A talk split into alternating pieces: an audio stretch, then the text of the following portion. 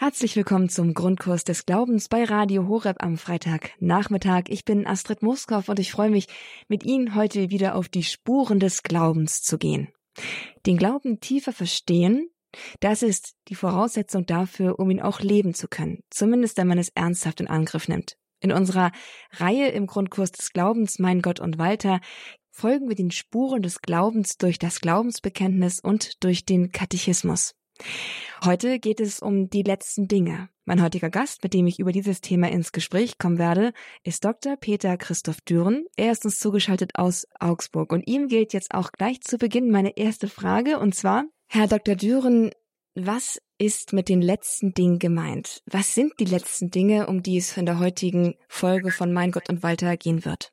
Die letzten Dinge, das ist der Bereich der sogenannten Eschatologie in der Theologie die Dinge, die uns am Ende unseres Lebens und darüber hinaus erwarten werden.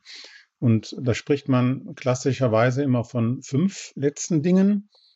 Das erste ist das besondere Gericht, also dass wir von Gott gerichtet werden am Ende unseres Lebens, nach dem Tod unmittelbar. Das zweite ist der Himmel. Das dritte ist das sogenannte Fegfeuer oder Purgatorium von Progara Reinigungsort. Das vierte ist die Lehre über die Hölle. Und das fünfte schließlich das letzte Gericht. Das sind also die fünf letzten Dinge. Gewichtige Dinge, die heute dann auch Thema werden in der Episode und dann aber auch im anschließenden Gespräch, das ich dann mit Dr. Peter Christoph Düren führen darf. Jetzt starten wir zuerst einmal mit der Episode von Mein Gott und Walter und Kaplan Johannes Maria Schwarz. Er erklärt uns die Grundlagen, über die wir dann im Folgenden noch weiter ins Gespräch kommen.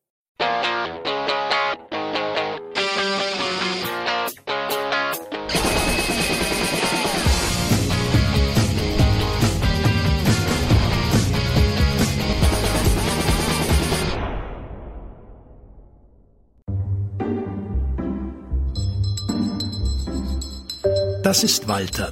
Walter wartet auf den Weltuntergang. Wie lange Walter noch warten muss, wissen wir nicht. Was würden wir mit einem Lottogewinn tun? Also die Ministranten in der Pfarrei haben geantwortet, eine fette Hütte mit Pool und mit eigenem Kino kaufen. Das ist vielleicht nicht der frömmste aller Wünsche, aber das war das Umfrageergebnis. Fast alle, die da ihre Kreuzchen auf den Lottoschein machen, haben irgendeine Vorstellung mit dem, was sie da machen würden.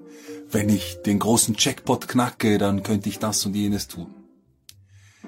Aber die Wahrscheinlichkeit, dass uns irgendwann einmal die staatliche Lottogesellschaft auch tatsächlich die Millionen auf das Konto überweist, diese Wahrscheinlichkeit ist sehr gering und über die beinahe einzige Sache, die uns garantiert ist, herrscht ohnehin ein Tabu. Es ist die Tatsache, dass wir sterben werden. Und dabei hat gerade doch auch diese Frage so viel Einfluss auf die Art und Weise, wie wir unser Leben gestalten.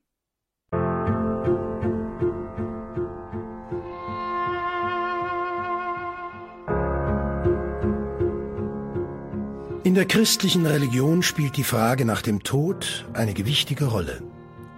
Die Ars Morendi, die Kunst zu sterben, ist letztlich etwas, das sich nicht auf die letzten Stunden beschränkt.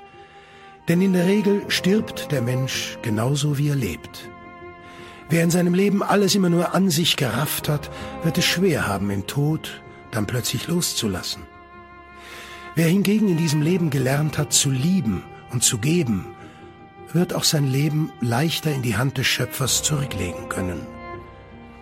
Das Letztere könnte sich lohnen. Schließlich sagt ein alter katholischer Sinnspruch, im Himmel werden wir nur besitzen, was wir auf Erden verschenkt haben. Das gilt auf tiefe Weise nach dem Wort Christi für unser ganzes Leben. Wer sein Leben um Jesu willen verliert, der wird es gewinnen. Aber wie ist das mit dem Himmel? Was geschieht nach dem Tod? Nun, der Tod besteht in der Trennung von Leib und Seele. Mit dem Tod endet der irdische Pilgerstand. Die Seele tritt so, wie sie aus der Welt geschieden ist, hin vor Gott im persönlichen Gericht. Der Mensch hat sein Leben hindurch an seinem Geschick geschmiedet. Genauso steht er nun vor Gott. Die getrennte Seele vermag keine Änderung ihrer Haltung mehr vorzunehmen.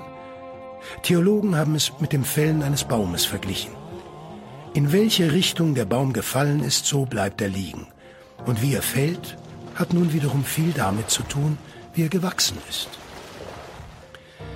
Mit dem persönlichen Gericht erreicht der Mensch seinen endgültigen Zustand. Dieser Zustand ist, wie bereits angedeutet, eine Weiterführung des Lebens.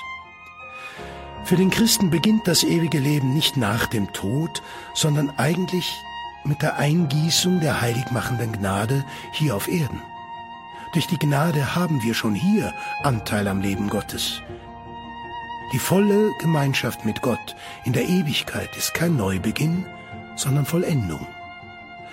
Darum ist für den, der schon hier ganz in und aus Gott lebt, der Tod ähnlich einem Schleier, der gehoben wird.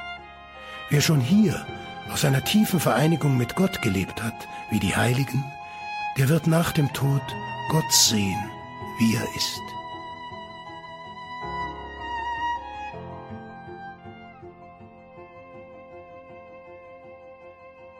Es ist beachtenswert, dass die christliche Vision des Himmels nicht primär ein Gelage nach irdischem Vorbild ist, ein Saufen an der Tafel Odins.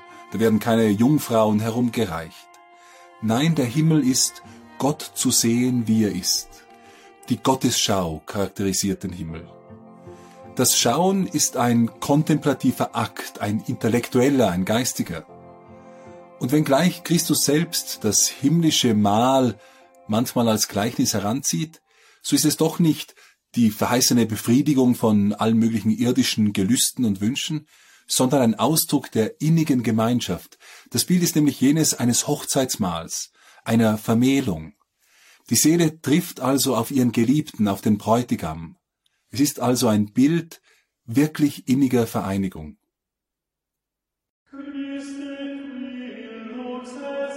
Gott zu sehen, wie er ist, in ihm alles zu erkennen, das hat das Potenzial, den Menschen wirklich auszufüllen. Und das wird auch nicht langweilig. Wir brauchen keinen Filmwechsel oder eine Werbeunterbrechung. Gott zu sehen, wie er ist, das wird uns nicht ermüden, weil wir endliche Geschöpfe bleiben, die den unendlichen Gott schauen. Und im Himmel? Werden wir alle gleich sein? Wird es nicht Neid geben, wenn die Apostel zu höheren Ehren gelangen als wir? Wird einer, der heroisch sein Leben für andere hingab, nicht höher geschätzt werden als einer von uns? Und wie können wir dann selig sein im Wissen, dass so viel mehr möglich gewesen wäre? Diese Frage soll die heilige Therese von Lisieux einmal beschäftigt haben. Eine alte Mitschwester hat ihr daraufhin geantwortet, Nimm ein Glas und einen Fingerhut und füll beide bis zum Rand mit Wasser. Und nun sage mir, welches der beiden Gefäße ist voller. So werden im himmlischen Chor ganz unterschiedliche Stimmen singen und doch alle auf ihre Weise voll klingen und zum Lobe Gottes beitragen. Der Himmel, die Gemeinschaft mit Gott ist Ziel und Bestimmung des Menschen. Die Gemeinschaft mit Gott zu erlangen und immer tiefer aus ihr heraus zu leben, das muss uns aber schon das höchste Anliegen hier auf Erden sein. Die Heiligen können uns den Weg in diese Richtung weisen.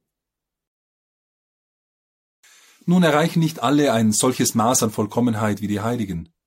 Eine Seele kann zum Beispiel in die richtige Richtung unterwegs sein, das heißt Gott zugewandt sein, aber eben nicht so weit fortgeschritten in der Heiligkeit. Da gibt's begangene Sünden, die zwar bereut und vergeben worden sind, aber noch immer Spuren und Narben in der Seele hinterlassen haben. Eine solche Seele kann ungeordnet Dinge dieser Welt umklammern, obwohl sie dabei nicht das letzte Ziel aus, dem Au aus den Augen verliert. Sie ist zwar in Liebe mit Gott verbunden, aber eben unvollkommen. Kann sie auf diese Weise vor Gottes Angesicht treten und in dieser Schau bestehen, ihn sehen, wie er ist? Nun, eine solche Seele wird noch der Läuterung bedürfen. Es ist, als wollte jemand mit schwachen Augen in ein ganz helles Licht blicken, Zuerst müssen die Augen stark und gesund werden, und dann kann das geschehen ohne Schmerzen. Für die Seele vollzieht sich diese Reinigung und Läuterung im sogenannten Fegefeuer. Die große Theologin des Fegefeuers ist die heilige Katharina von Genua. Sie sieht im Feuer des Fegefeuers dieselben Flammen der Liebe, die den Himmel mit Licht erfüllen. Das Feuer ist auch in der Bibel ein Bild für eine wirkliche Reinigung. Nicht Gold oder Eisen werden aus dem Gestein herausgeschmolzen und in ihrer ganzen Reinheit gewonnen. Es ist somit ein wunderbares Bild für die Läuterung einer Seele. Das Fegefeuer, von dem was wir gesagt haben, ist folglich auch ein vergänglicher Zustand. Es kann eine notwendige Läuterung sein, aber jemand, der diesen Zustand erreicht, der ist schon auf den Himmel hingeordnet.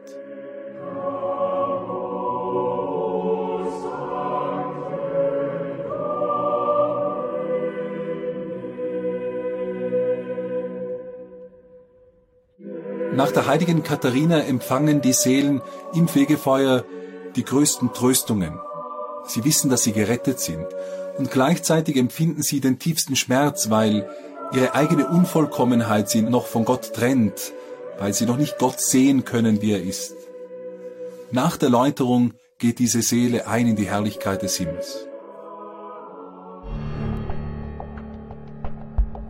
Doch was geschieht, wenn der Mensch sich von Gott getrennt hat, wenn Sünde zwischen ihm und Gott steht und die Reue fehlt, damit Gott die Brücke zum Menschen schlagen kann? Was, wenn der Mensch Gottes Gegenwart nicht will? Wenn er sich als egozentrische kleine Gottheit aufgestellt hat, um die alles kreisen muss?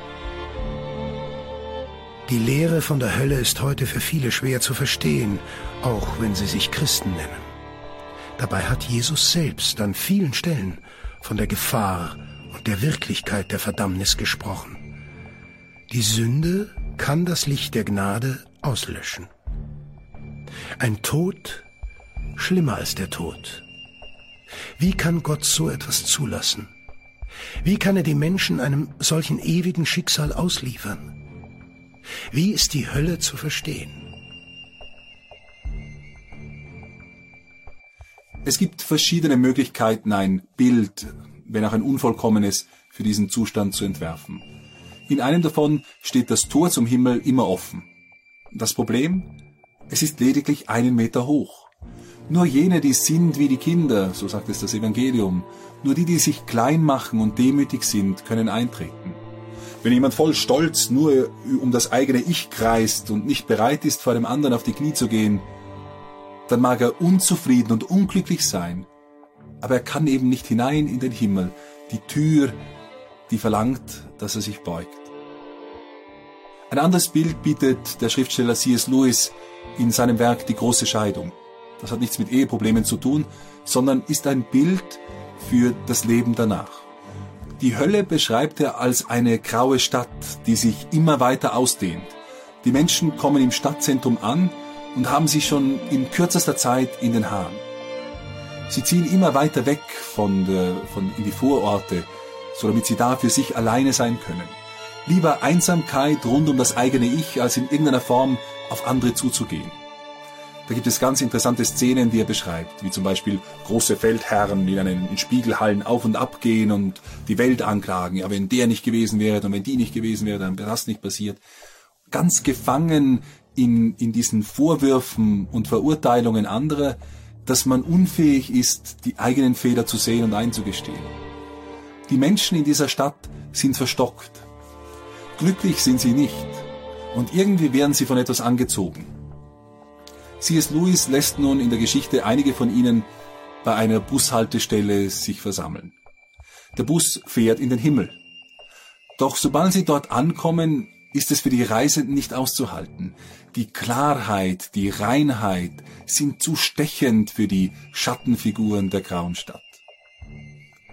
Vielleicht ist dies wirklich eine Möglichkeit, die Hölle zu verstehen. Keiner dieser Figuren ist gerne in der Hölle, aber sie sind eingeschlossen in der Welt des eigenen Egos. Ein solcher Mensch, der hasst gewiss nicht alles und jeden, aber er liebt auch im anderen nur sich selbst. Echte Liebe, wo ich auf den anderen zugehe, auf das Du des anderen, ist ihm nicht möglich. Was sind denn in der biblischen Erzählung des armen Lazarus, was sind denn da die ersten Worte, die der Reiche spricht? Abraham, schick Lazarus zu mir herüber, damit er mir zu trinken gibt. Eingeschlossen im Ich, unfähig für die Gemeinschaft mit Gott. Es ist erschütternd, wenn wir in unsere Welt blicken und sehen, wie sehr die Selbstsucht um sich greift und in welchen Abgrund sie führt. Kein geschaffenes Gut, das wir für uns wollen, ist es wert, dafür die ewigen Güter zu verlieren.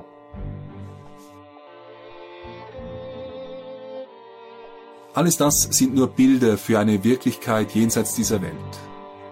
Sie sollen letztlich helfen, die ganze Ernsthaftigkeit dieses Lebens zu begreifen und fest unser Ziel, die Gemeinschaft mit Gott, ins Augenmerk zu nehmen. Christus sollen wir nachfolgen, wie die Heiligen es getan haben. Wir sollen seine Gebote halten, nicht aus Furcht, sondern weil sie zum Leben führen. Nicht Angst bestimmt das Leben des Christen, sondern der Versuch, auf die Liebe Gottes mit der eigenen bescheidenen Liebe zu antworten. Am Ende der Zeit erwartet der Gläubige die Wiederkunft Christi. Diese Welt wird vergehen. Im jüngsten Gericht findet alles seine Endgültigkeit und alles Irdische wird aufgelöst. Dann soll auch unser sterblicher Leib verklärt auferstehen und mit der Seele vereint werden. Die menschliche Natur, die aus Seele und Leib besteht, wird auf diese Weise wiederhergestellt. Der Leib wird freilich vergeistigt sein. Nach einem Bild von Paulus verhält es sich ähnlich wie bei einem Saatkorn und der Pflanze, die daraus wächst. Das eine kommt aus dem anderen und ist doch neu. Dieser Glaube an die Auferstehung der Toten, wie es das Glaubensbekenntnis nennt, führte dazu, dass Christen die Körper ihrer Toten respektvoll bestatteten und nicht wie die Heiden verbrannten. In der Tat ist auch die Feuerbestattung in neuerer Zeit zu einem Gutteil aus einer Ablehnung des christlichen Glaubens entstanden. Freidenkerverbände wollten sich im 19. Jahrhundert bewusst von der christlichen Bestattungskultur abgrenzen. Dieser Umstand führte zu einem kirchlichen Verbot der Feuerbestattung. Es wurde 1964 unter der Bedingung aufgehoben, dass damit nicht die Leugnung des Glaubens an die Auferstehung zum Ausdruck gebracht werden dürfe.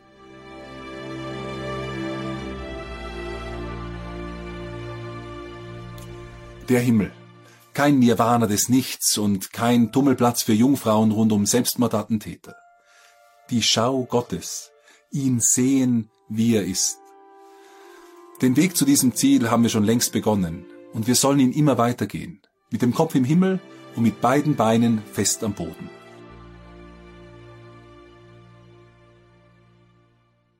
Mit dem Kopf im Himmel und mit beiden Beinen auf dem Boden. Soweit mal die einführende Episode von Mein Gott und Walter mit Kaplan Johannes Maria Schwarz, dem theologischen Kopf hinter der Glaubenslehrreihe. Und damit nochmal herzlich willkommen zum Grundkurs des Glaubens bei Radio Horeb zu einer weiteren Ausgabe mit Mein Gott und Walter. Ich bin Astrid Mooskopf. Ich freue mich jetzt hier über die letzten Dinge vertiefend ins Gespräch zu kommen mit meinem heutigen Gast. Es ist Dr. Peter Christoph Düren seines Zeichens katholischer Theologe, Philosoph, Publizist und Autor zahlreicher Bücher. Er ist mir jetzt zugeschaltet aus Augsburg.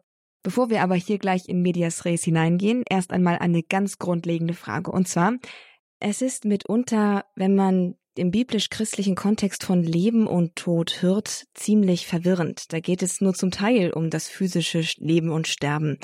Könnten Sie uns vielleicht zu Beginn unseres Gesprächs ein wenig in die Spannweite dieser Begriffe in der christlichen Verwendung einführen, sie aufzeigen und auch erklären, wenn möglich? Mir spuken da so zwei Beispiele im Kopf rum. Das einmal aus dem Alten Testament ganz am Anfang in den fünf Büchern Mose. Leben und Tod lege ich dir vor, Segen und Fluch. Wähle also das Leben, damit du lebst, du und deine Nachkommen. Liebe den Herrn, deinen Gott, höre auf seine Stimme und halte dich an ihm fest, denn er ist dein Leben. Und dann noch eine andere Stelle im Neuen Testament, nämlich aus den Paulusbriefen. Sind wir nun mit Christus gestorben, so glauben wir, dass wir auch mit ihm leben werden. Wir wissen, dass Christus von den Toten auferweckt nicht mehr stirbt. Der Tod hat keine Macht mehr über ihn, denn durch sein Sterben ist er ein für allemal gestorben für die Sünde, sein Leben aber lebt er für Gott. Hier changiert es mächtig zwischen verschiedenen Bedeutungen von Sterben, Leben und Tod. Vielleicht können Sie uns das ein bisschen erhellen, Herr Dr. Düren. Ja, das ist zunächst einmal ähm, eigentlich ganz erstaunlich. Ähm, wir haben also Begriffe vor uns, Leben und Tod, wo wir eigentlich meinen zu wissen, was das genau bedeutet. Leben, also es gibt so besondere Kennzeichen, an denen man merkt, ob etwas lebt oder nicht lebt. Also zum Beispiel, ob es ähm, einen Stoffwechsel hat, ob es sich bewegt, ob es wächst. Und das betrifft also gleicherweise auf Pflanzen, Tiere und Menschen zu. Und ähm, wir wissen auch, ähm, wenn diese Lebensäußerungen enden, dann ist der Tod des jeweiligen Individuums, des jeweiligen Lebewesens gegeben. Also ähm, wir meinen eigentlich zu wissen, was Leben und Tod ist.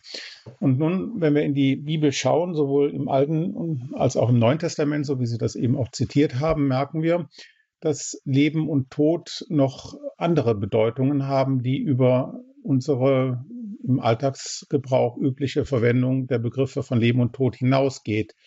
Leben ist also nicht nur das biologische Leben in biblischer Sicht, Tod bedeutet nicht nur sozusagen die Beendigung dieses biologischen Lebens, sondern wir sind hier sozusagen auf einer ganz anderen Ebene. Das heißt, wir verwenden weiter die Begriffe Leben und Tod, meinen aber eigentlich da etwas anderes. Es ist vielleicht nicht etwas ganz anderes, aber es ist zunächst äh, etwas anderes.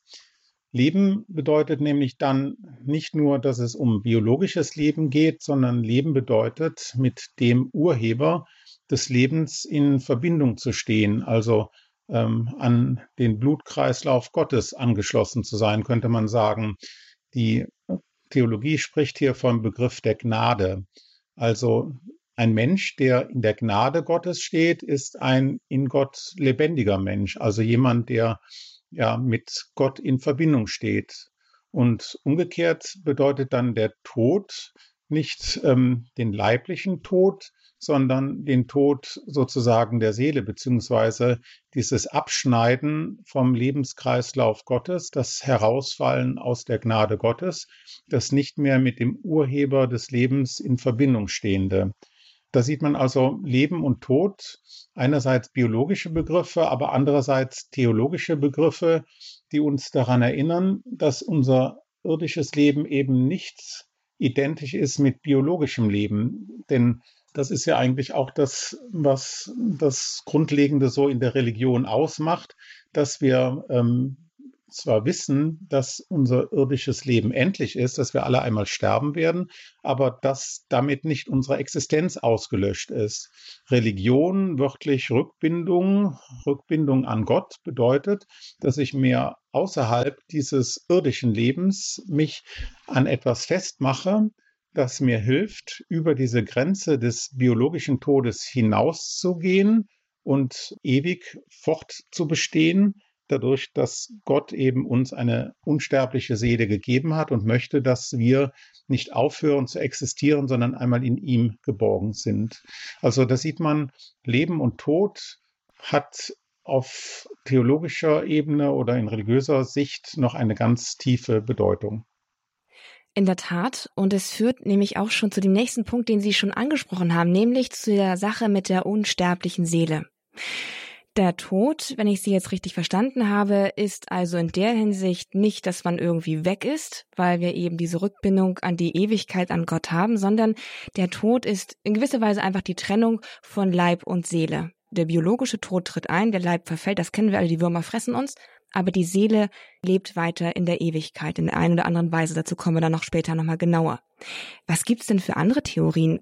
Ja, Kritik kommt teilweise auch ähm, innerhalb der Theologie an dieser Unterscheidung oder an dieser Definition des Todes als der Trennung der Seele vom Leib weil man sagt, ähm, das ist so ein Hellenismus. Also das ist nicht etwas, was christlichem Gedankengut entspringt, sondern das haben wir von Plato übernommen. Und Plato hat das sozusagen dann wieder weitergegeben an die ähm, Kirchenlehrer und Kirchenväter, Clemens von Alexandrien, Ambrosius, Augustinus, die haben das dann eben so beschrieben, dass der Tod Trennung der Seele vom Leib ist. Und dann sagt man, ja, ähm, das ist ursprünglich eigentlich keine christliche Lehre, sondern ähm, das spaltet den Menschen auf äh, in einen in eine Zweigeteiltheit, also einen Leib und eine Seele. Das ist ein Dualismus und das ist unbiblisch. Und dann hat äh, man eben gesagt, auch innerhalb der Theologie, zum Beispiel der Dogmatiker Gisbert äh, Greshacke gehört dazu, der dann gesagt hat, nein, es stirbt der ganze Mensch. Also äh, nicht nur ein Teil, sondern der Mensch ist ganz tot. Da könnte man sagen, ja gut, das ist ja eigentlich was, was wir so erleben, wenn ein Mensch stirbt, dann wird er uns ja aus den Augen genommen, sozusagen, aus dem Blick genommen, bleibt eben nicht viel übrig oder wenn Leichen verbrannt werden, dann ist nur noch Asche da. Das heißt, es bleibt also im Grunde nichts mehr übrig davon und der Mensch ist ganz weg. Das Problem bei dieser Sichtweise besteht aber darin, ähm, wo ist dann sozusagen der Mensch, wenn er gestorben ist? Ist er dann wirklich ganz weg? Wenn wir daran glauben, dass der Mensch wieder aufersteht, also dass es eine über den Tod hinausgehende Existenz des Menschen gibt, wo ist die dann? Wenn der Mensch gestorben ist, ist er dann erstmal weg? Äh, wird er dann sozusagen im Augenblick des Todes steht er dann wieder auf? Es gibt eben diese Theologie oder diese Theorie der Auferstehung im Tod. Aber das ist ja auch nicht ganz logisch, denn ähm, es steht ja im Grunde auch niemand auf. Die Leiche wird im Grab beigesetzt. Dann ist die Frage ja, wenn der Mensch dann weg ist, schafft dann Gott äh, den Menschen wieder neu? Das ist dann eigentlich die Frage, äh, ob das auch wieder ein logischer Gedanke ist, denn ähm, der Mensch ist dann erstmal weg und dann schafft Gott den Menschen neu und dann ist die Frage, gibt es da überhaupt noch eine Identität oder eine Kontinuität zum irdischen Leben? Und ähm, das macht eigentlich wieder deutlich, dass diese äh, ursprünglich ja, griechische Lehre von der Seele, die den Leib verlässt beim Tod, auch theologisch und logisch ist, nämlich das Ich des Menschen, also die Seele, der geistige Bestandteil des Menschen besteht fort, weil er von Gott im Sein gehalten wird. Die Seele, die Gott geschaffen hat im Augenblick unserer Empfängnis, womit wir also Mensch geworden sind, die kann nicht verloren gehen. Dieses geistige Prinzip hält Gott auf ewig im Sein und ähm, dann überdauert es den Tod. Insofern ähm, denke ich, sind wir mit diesem Gedanken ähm, ja ähm, ganz gut versorgt. Äh, und die katholische Kirche lehrt es eben auch, ähm, dass man den Tod so verstehen soll, dass sich dabei die Seele vom Leib trennt. Und wenn man selber mal so einen sterbenden Menschen ähm, begleitet hat, dann kann man das, glaube ich, auch ganz gut erfahren oder sehen, wie so langsam das Leben aus diesen Menschen herausgeht. Und äh, wenn er dann gestorben ist, dass es dann nur noch eine Hülle ist von einem Menschen, und dass dieses belebende Prinzip ähm, weg ist. Das macht auch ganz deutlich, dass diese Lehre von der Seele, die den Leib verlässt, ähm, eine ganz angemessene Art und Weise ist. Also die Seele lebt weiter, der Körper zerfällt und wir glauben als Christen ja an die Auferstehung. Das ist, glaube ich, klar, da verrate ich jetzt, glaube ich, nichts Spannendes. Wie sieht es denn, kurze Seitenfrage, da aus eigentlich mit der Erde? Es gibt so eine Wendung im Christlichen, die Hoffnung auf einen neuen Himmel und eine neue Erde. Äh, der Mensch bekommt ja auch einen neuen Körper, wenn die Seele auch identisch bleibt. Wird es sowas auch für die Schöpfung geben? Mhm. Ja, die Bibelstellen, die Sie ansprechen, die finden sich vor allen Dingen im, im Römerbrief und in der Offenbarung des Johannes, äh, wenn davon die Rede ist, dass Gott am Ende alles neu macht. Ich glaube, dieser Gedanke ist auch ganz äh, spannend und wichtig, weil, ähm, wenn ich darüber nachdenke, ähm, ich glaube, die meisten Menschen, auch die meisten Christen, machen sich relativ wenig Gedanken über den Himmel. Man hat im Grunde gar keine richtige Vorstellung davon, was das eigentlich sein soll. Und ähm, dann bleibt im Grunde nur noch so eine Art ähm, sterile Vorstellung von einem weißen Raum übrig, in dem ein Mensch ähm, Gott begegnet. Aber was macht der Mensch dann? Ist ihm dann nicht die Ewigkeit langweilig? Das heißt also, wir müssen im Grunde ähm, überlegen, ja, ähm, was, was ist überhaupt Himmel für uns? Und da wissen wir eben, Himmel bedeutet ewige Gemeinschaft, glückseligende Gemeinschaft mit Gott. Wir sprechen von der beseligenden Gottesschau, also wenn man einen Menschen liebt, dann schaut man ihn an, freut sich über ihn und viel mehr gilt das für Gott, den wir lieben, der uns liebt, wenn er uns anschaut und wir ihn anschauen.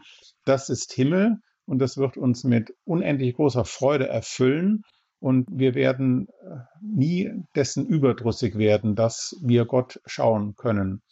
Und dann ist das Ganze aber eben nicht in einem sozusagen sterilen Himmel, wo wir alleine sind, sondern wo wir ja in einer ganz großen Gemeinschaft all derer sind, die in Beziehung leben mit Gott, die er eben auch ruft zu einem heiligen, ewigen Leben.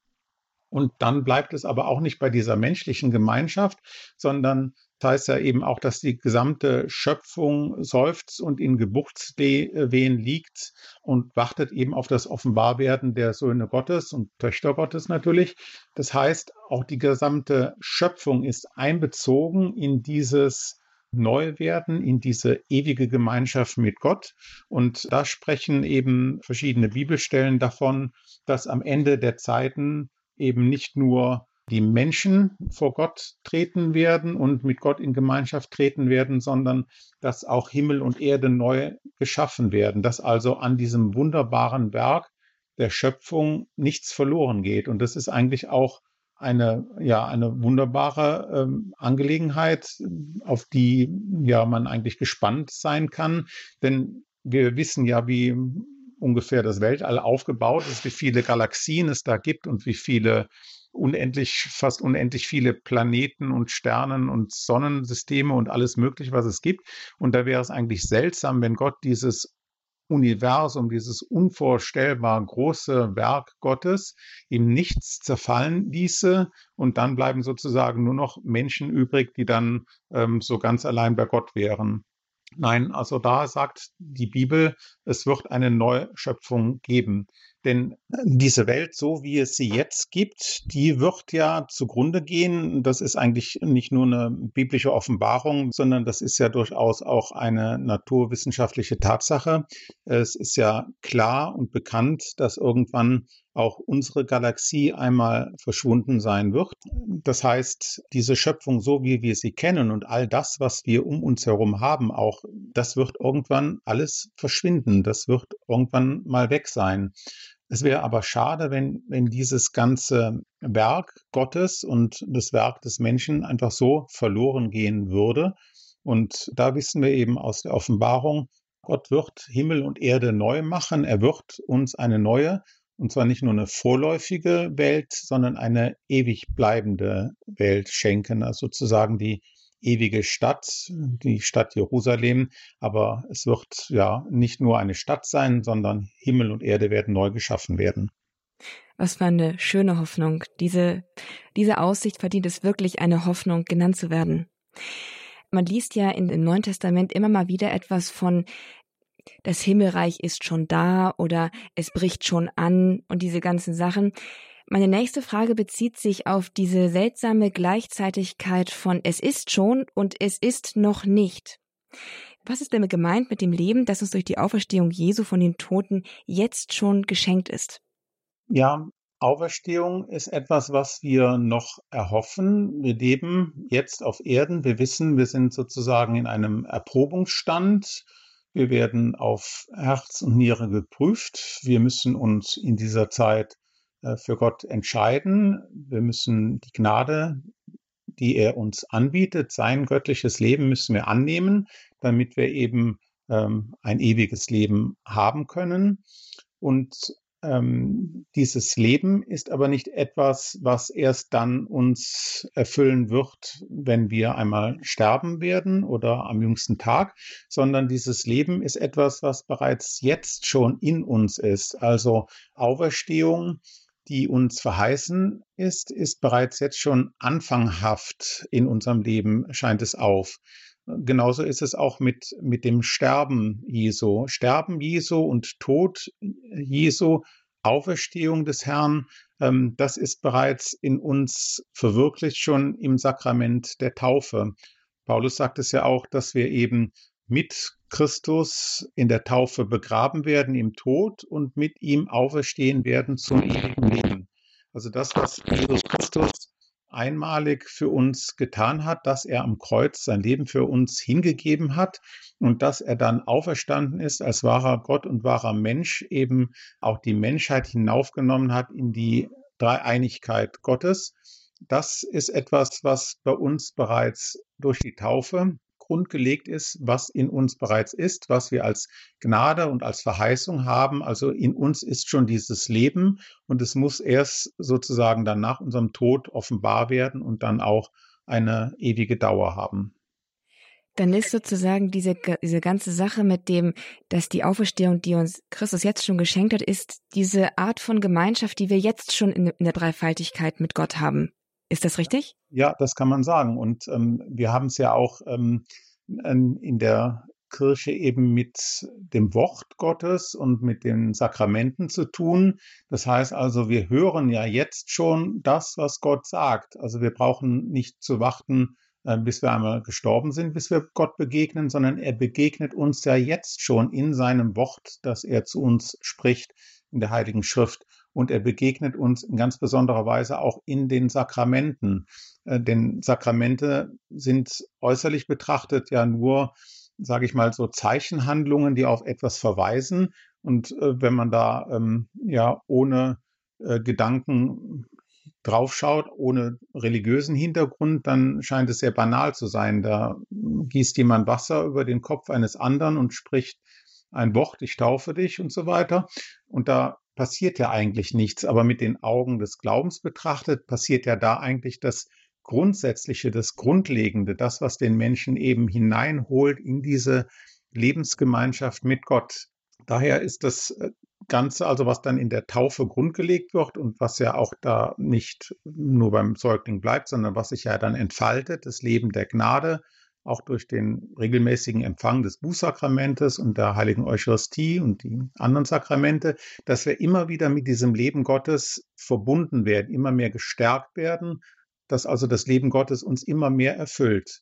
Und dann kann man sagen, ja, wir sind jetzt schon eigentlich gestorben mit Christus und wir sind bereits jetzt schon auferstanden. Und dann, wenn wir einmal biologisch, leiblich sterben werden und dann auferstehen werden, dann wird sich das Ganze vollenden. Danke, dass Sie uns da gerade auch einen Bezug setzen zu unserer Folge, wo wir über die Kirche gesprochen haben bei Mein Gott und Walter.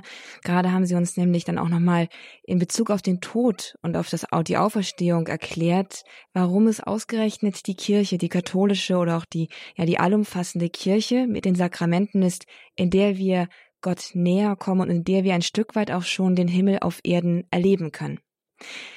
Wir kommen aber jetzt erst einmal zu einer nächsten Frage, die meistens sehr brennend gestellt wird, wenn nämlich die Sprache auf das Gericht kommt. Sie haben es als eines der fünf letzten Dinge erwähnt zu Beginn der Episode. Das persönliche und das allgemeine Gericht. Herr Dr. Düren, können Sie uns das ein bisschen erklären? Was ist damit gemeint? Was geschieht wann? Und was hat man zu erwarten bei diesen beiden Gerichten? Klingt eher angsteinflößend als zur Hoffnung ermutigend. Ja, Gericht bedeutet natürlich schon, es wird ein Urteil gesprochen werden.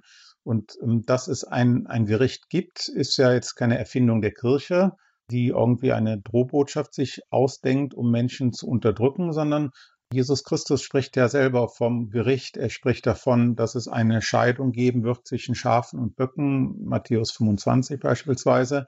Das heißt also, wir werden für unser Leben Rechenschaft ablegen müssen. Wir sind jetzt in einem Pilgerstand, in einem Probestand.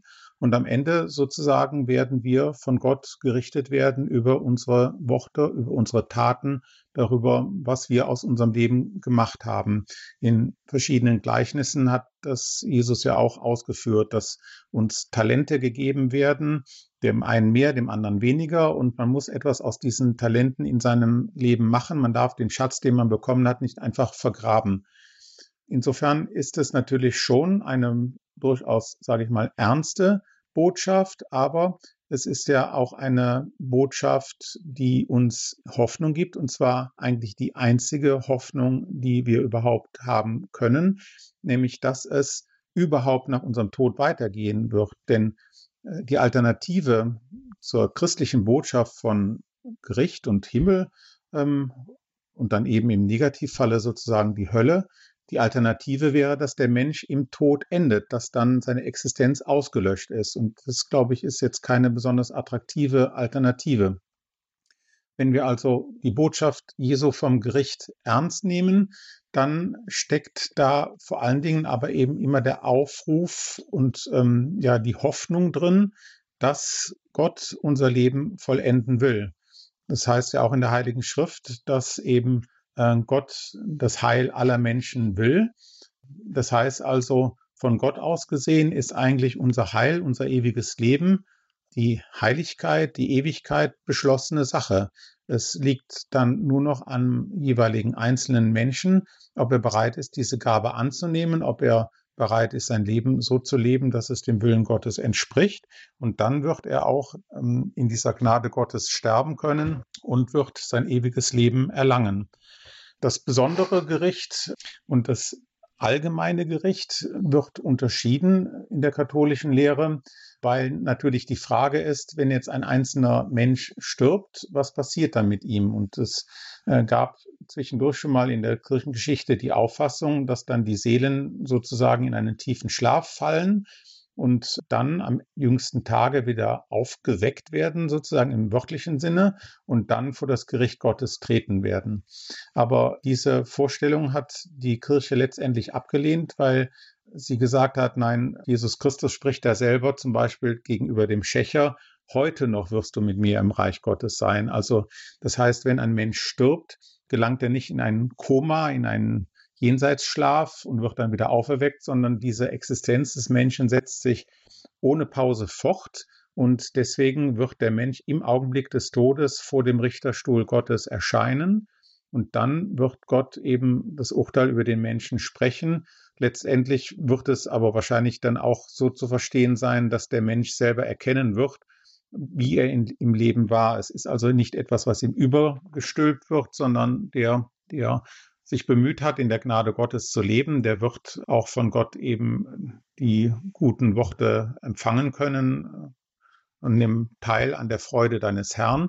Und derjenige, der sich aber gegen Gott gewehrt hat, der sich, der ihn ausgeschlossen hat, der schlecht gehandelt hat, der böse war gegenüber seinen Mitmenschen, der ähm, ja im Bösen so verhärtet ist, dass er nicht bereit war, sich dieser Gnade Gottes zu öffnen, der wird dann in dieser Verstockung natürlich auch sein Leben ähm, beschließen müssen, weil Gott die Freiheit des Menschen akzeptiert. Gott hat uns als liebende Menschen entworfen in seiner Schöpfung. Das heißt, er möchte, dass wir hingebungsvoll sind für den anderen, dass wir den anderen Menschen dienen, dass wir für andere da sind, dass wir also so eine Pro-Existenz haben, also füreinander da sind. Und wenn wir diese Liebe leben, wenn wir Gott lieben und den Nächsten lieben, das Doppelgebot, ja im Neuen Testament, das auch im Alten Testament schon enthalten ist, du sollst Gott lieben mit ganzem Herzen, mit ganzer Seele, mit all deiner Kraft und du sollst den Nächsten lieben wie dich selbst. Wer also dieses Doppelgebot erfüllt, der öffnet sich für Gott und lässt ihn in sein Leben hinein. Und wer sich aber radikal dem verschließt, wer ähm, böseste Dinge tut und wer eben in dieser Boshaftigkeit nicht mehr umkehrt, sondern sich darin verhärtet und darin ausharrt bis zum Tod, der spricht sich selber das Urteil. Das ist das, was sozusagen das besondere Gericht dann ausmacht und unmittelbar danach ähm, wird eben der Gerechtfertigte in den Himmel kommen, oder eben vorher noch im Fegfeuer geläutert werden müssen.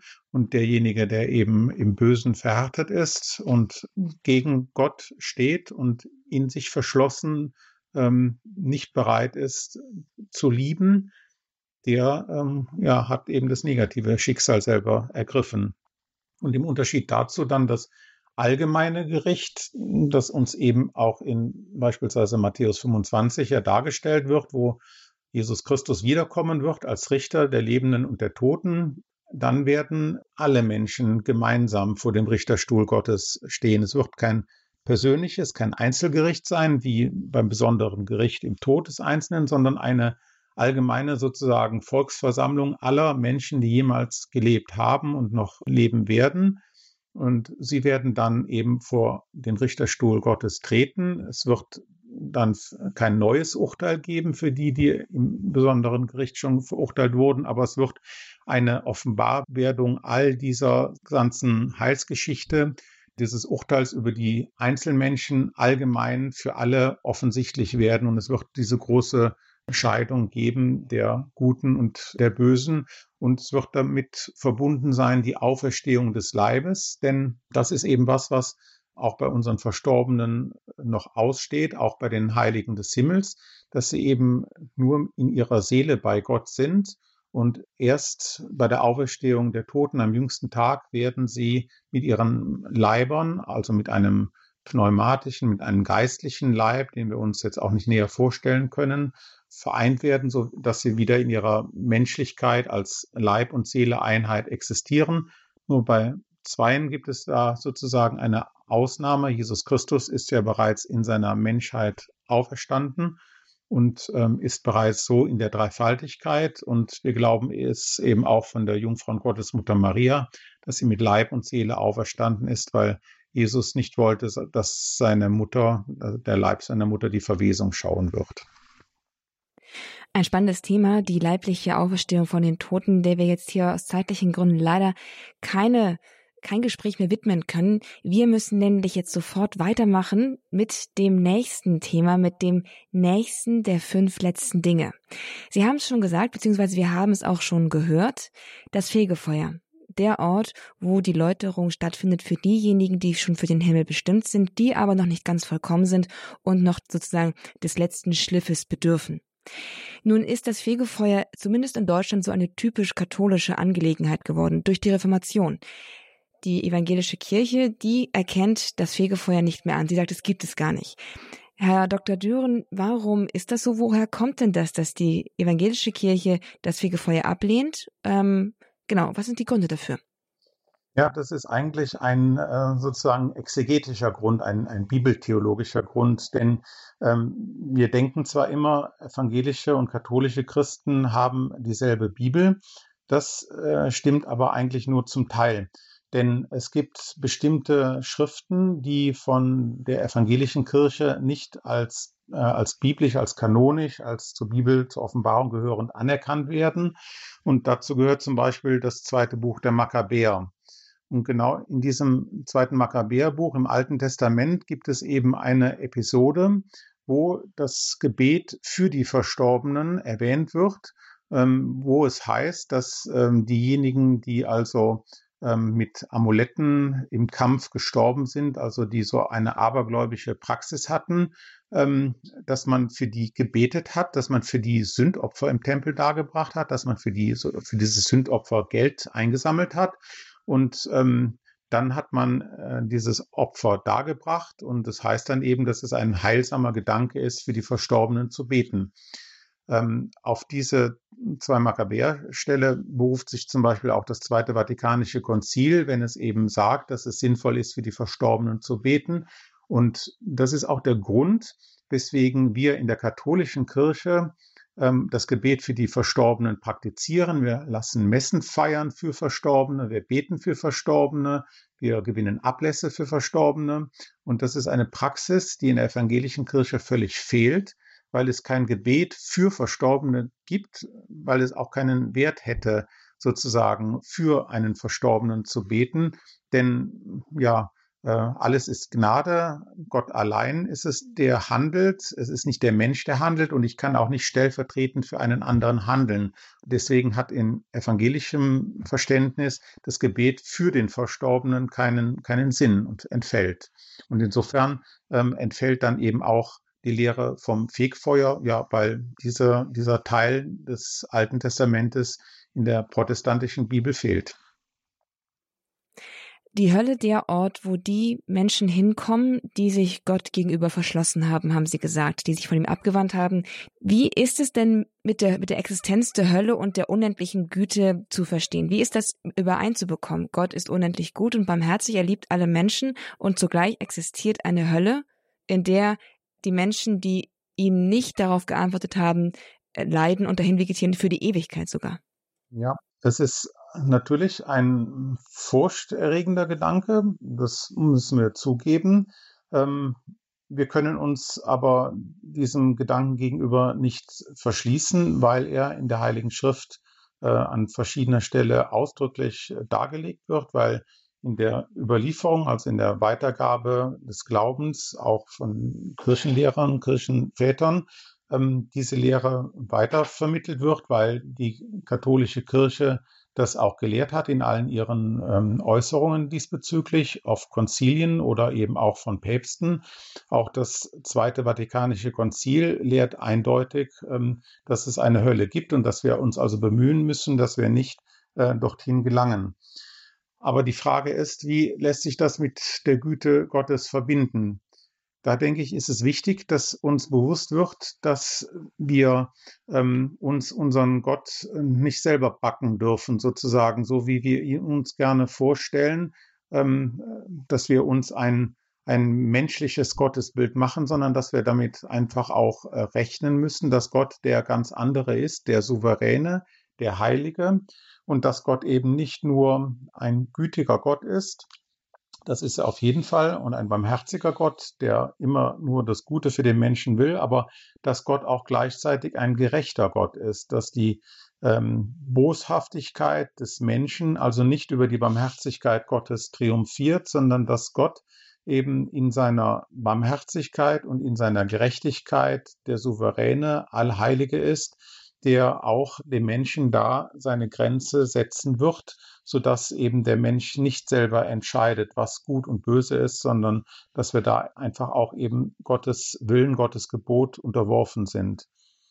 Und es hängt damit zusammen, wie ich das vorher auch schon angedeutet habe, mit der Freiheit, nämlich, dass Gott uns als freie Wesen erschaffen hat, die sich entscheiden können für Liebe, für Hingabe und dass Verweigerung gegenüber Gott, äh, Bosheit gegenüber dem Menschen eben ein Missbrauch dieser Freiheit ist und auch eben eine, eine Konsequenz hat und dass dann letztlich das dann auch nicht sozusagen ein, ein fremdes Urteil ist, dass Gott uns dann überstülpt. Ähm, Gott ist also nicht der, der Wegelagerer, der Terrorist, der uns schaden will, sondern Gott äh, besiegelt sozusagen damit nur unser Leben, wenn wir es eben negativ äh, so gelebt haben bis in, die, in den letzten Moment. Und deswegen bedeutet, wie es auch der Katechismus sagt, Hölle eigentlich, dass es eine Selbstausschließung aus der Gemeinschaft mit Gott und den Seligen des Himmels ist. Menschen, die sich durchaus bemühen um ein gutes Leben und auch versuchen, im Glauben zu leben, haben dennoch Angst vom Tod. Herr Dr. Düren, gibt es da sowas wie falsche Ängste und wie antwortet die Kirche auf Ängste vor dem Tod, gerade von Menschen, die sich eigentlich wünschen, bei Gott zu sein? Ja, das ist manchmal sicherlich dramatisch, dass sozusagen gerade diejenigen, die am, äh, am frömmsten sich um ein Leben bemühen, das in Einklang mit den Geboten Gottes steht, dann so skrupulant sind, dass sie meinen, dass Gott gerade ihnen dieses Heil nicht geben wird. Da ist manchmal die Rede davon, dass es ja eine unvergebbare Sünde gibt, wieder den Heiligen Geist. Und da stellen sich manche das eben so vor, dass das eine prinzipielle Nichtvergebbarkeit von irgendwelchen konkreten Sünden äh, ist, woraus der Mensch dann eben nicht mehr herauskommen kann. Aber da lehrt die Kirche ganz klar, jede Sünde ist vergebbar. Sünde wieder den Heiligen Geist bedeutet eben eine Verharrung im Bösen. Aber wenn sich diese Verharrung auflöst, wenn der Mensch sich Gott zuwendet, wenn er seine Barmherzigkeit anruft, wenn er ja sein Herz öffnet, dann schenkt ihm Gott natürlich die Gnade, er schenkt ihm Vergebung. Es heißt, sind deine Sünden auch rot wie Scharlach, sie sollen weiß werden wie Schnee. Also von Gott aus ist immer der Heilswille gegeben und es gibt keinen Grund daran zu verzweifeln. Gott ist der Gute, Gott will das Heil aller Menschen. Die Botschaft der Heiligen Schrift ist, dass eben diese Möglichkeit, zu Gott zu kommen, bis in den letzten Augenblick des menschlichen Lebens möglich ist, dass eben jemand, der selber neben Jesus am Kreuz hängt, sagen kann, gedenke meiner, wenn du in dein Reich kommst. Und dass Jesus ihm dann sagt, ja, heute noch wirst du mit mir im, im Reich Gottes sein. Also diese, diese Gnade ist ist nie verloren, solange wir leben. Und deswegen können wir mit, mit großer Zuversicht, mit Hoffnung, mit Liebe gegenüber Gott und auch in scheinbar aussichtslosen Situationen einfach immer wieder vor Gott treten und sagen, Gott, ich bin ein Sünder, ich weiß es und ich bitte dich um Gnade, bitte verzeih mir. Und auch dann beispielsweise, wenn es keine Möglichkeit gibt, noch zu beichten bei einem Priester, da lehrt ja die Kirche, dass jemand, der einen Akt vollkommener Reue äh, erweckt, also wenn er sagt, äh, aus Liebe zu dir bereue ich alle meine Sünden, dass dann Gott unmittelbar ihn wieder mit der heiligmachenden Gnade erfüllt und er soll dann den Vorsatz haben, das auch zu beichten, wenn es noch möglich ist, oder eben die Beichten nachzuholen. Aber er ist dann sofort gerechtfertigt. Das heißt also, wir haben immer die Möglichkeit, zu Gott zurückzukehren, auch dann, wenn wir uns, wenn wir verzweifelt sind, auch wenn wir alleine sind, wenn kein Priester uns im Tod begleitet. Gott ist immer da und Gott ist derjenige, der mit offenen Armen uns entgegennimmt und uns an sein väterliches Herz drücken will. Und da ist dann der Platz, der uns für die Ewigkeit bereitet ist. Und wenn man das alles aber nicht auf den letzten Moment auf dem Sterbebett verschieben möchte, wie sieht eine gute Vorbereitung auf den Tod aus, wenn man auch jetzt schon sich darum bemüht? Was bietet die Kirche, was rät die Kirche in der Vorbereitung auf das Sterben? Ja, wir sind eingeladen von der Kirche, ähm, uns sozusagen immer wieder gedanklich darauf vorzubereiten, dass wir einmal unser Leben abgeben müssen. Man spricht von der sogenannten Meditatio Mortis, also dass wir immer wieder äh, daran denken, dass wir sterben werden, dass wir sterbliche Menschen sind. Das sind so äh, Augenblicke wie beispielsweise, wenn uns das Aschenkreuz an Aschermittwoch auf die Stirn gezeichnet wird und der Priester sagt, gedenke Mensch, dass du Staub bist und zu Staub zurückkehren wirst. Also das ist ein Moment, der uns wieder unserer Sterblichkeit bewusst werden lässt. Wir sind immer auch aufgerufen zu beten, vor einem unversehenen Tod ähm, bewahrt zu bleiben, wobei das Unversehen auch eine doppelte Bedeutung hat. Einerseits, dass wir also ähm, nicht plötzlich versterben und dann keine Möglichkeit mehr haben, äh, vielleicht uns zu Gott zu bekehren, aber auch eben, dass wir unversehen sind mit den Sterbesakramenten. Man spricht ja da vom Verseegang, dass wir also die Beichte, die Kommunion, die Krankensalbung möglichst noch empfangen sollen. Sind also Hilfsmittel, die uns die Kirche zur Verfügung stellt. Und sie ruft uns auf, eben diese Kunst des rechten Sterbens, diese Ars Moriendi äh, zu erlernen. Also nicht einfach sozusagen unser Leben zu leben und dann ist es irgendwann vorbei, möglichst im Schlaf sterben, sondern dass wir dieses Sterben einüben, dass wir am Abend eine Gewissenserforschung machen, dass wir unser Leben in die Hände Gottes geben. Ähm, deswegen beten ja auch die Priester in der Komplet eben des Nunc Dimittis, nun lässt du Herr deinen Knecht, wie du gesagt hast, in Frieden scheiden. Also dieses Schlafengehen am Abend ist eigentlich immer so eine kleine Vorbereitung auf den Tod und wir wissen nicht, ob wir am nächsten Morgen wieder aufwachen. Also das ist etwas, was wir lernen sollen im Leben. Und früher gab es den Spruch, äh, wie dein Sonntag, äh, so dein Sterbetag. Ähm, das heißt also, wir müssen bewusst auch versuchen, mit Gott äh, zu leben, mit ihm in Verbindung zu stehen und immer wieder auch uns mit Gottes Gnade erfüllen zu lassen, vor allen Dingen in dem Hören des Wortes Gottes und dem Empfang der Sakramente. Das Sterben ist also etwas, das uns unmittelbar von dem Moment an betrifft, ab dem wir zum Vernunftgebrauch fähig sind und uns auch in eine Beziehung zu unseren Mitmenschen und zu Gott setzen können. Also können wir jetzt schon anfangen, den Tod zu betrachten und das Sterben einzuüben. Das haben wir heute gelernt von Dr. Peter Christoph Düren. Er war mein Gast hier in dem Grundkurs des Glaubens bei Radio Horeb in unserer Sendereihe Mein Gott und weiter. Heute ging es um die letzten Dinge, und Sie können diese Folge nachhören bzw. weitergeben. Die Möglichkeit besteht einmal über den Podcast auf www.horeb.org oder Sie gehen auf Spotify. Auch dort ist der Grundkurs des Glaubens von Radio Horeb mittlerweile zu finden und Sie können diesen Podcast auch an jüngere Bekannte vielleicht auch über diesen Weg empfehlen oder auch über diesen Service nutzen. Radio Horeb ist rein spendenfinanziert. Dieses Angebot ist komplett kostenlos und wir bieten es gerne kostenlos an. Aber wenn Sie etwas beisteuern können und möchten, freuen wir uns darüber. Die Möglichkeit, uns zu unterstützen mit einer Spende, finden Sie auf unserer Internetseite unter www.horab.org und Sie können auch anrufen bei unserem Hörerservice. Die Telefonnummer finden Sie ebenfalls auf der Website und sich darüber genauer informieren. Ich darf mich verabschieden. Jetzt einmal zuerst von meinem heutigen Gast, Herr Dr. Düren. Ganz herzlichen Dank für Ihre Zeit und für die Ausführungen, die Sie uns heute geschenkt haben.